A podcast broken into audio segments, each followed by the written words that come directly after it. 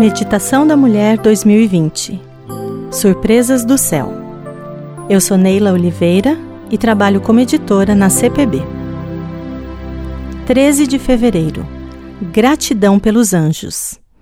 Porque a seus anjos ele dará ordens a seu respeito para que o protejam em todos os seus caminhos. Salmo 91, 11. Tenho visto e sentido o poder de Deus durante a minha vida. Estou certa de que ele tem suas maneiras de alcançar e proteger seus filhos. Meu marido e eu éramos convertidos havia pouco tempo e tínhamos uma bebê recém-nascida.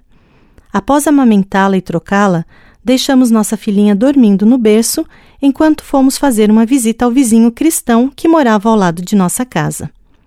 A conversa estava fluindo de forma agradável enquanto discutíamos assuntos referentes às novas mensagens que estávamos aprendendo. Tudo era muito novo para nós. Nem víamos o tempo passar quando conversávamos, pois estávamos tentando internalizar a nova luz que recebíamos.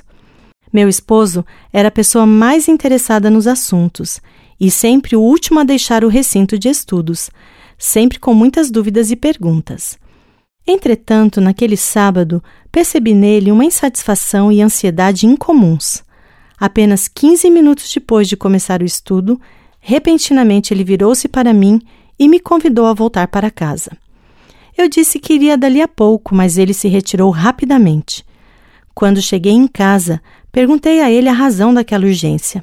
Ele não estava gostando dos estudos? Então ele me explicou que assim que chegou à casa do vizinho, ele sentia um desejo enorme de voltar para nossa casa. Era como se alguém o estivesse mandando voltar, pois sentiu que a bebê poderia estar correndo risco de morte.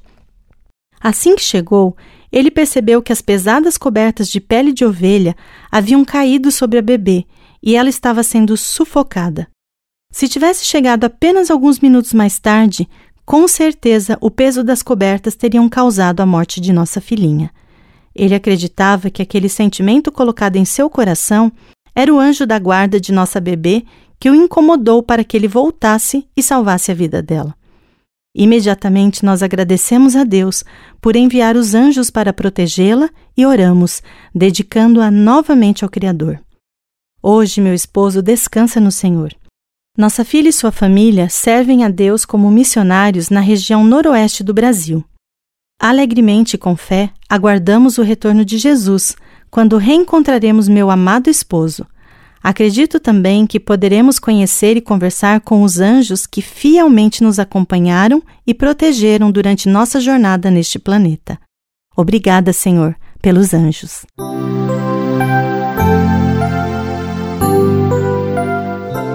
Este texto foi escrito por Maurina da Silva de Almeida.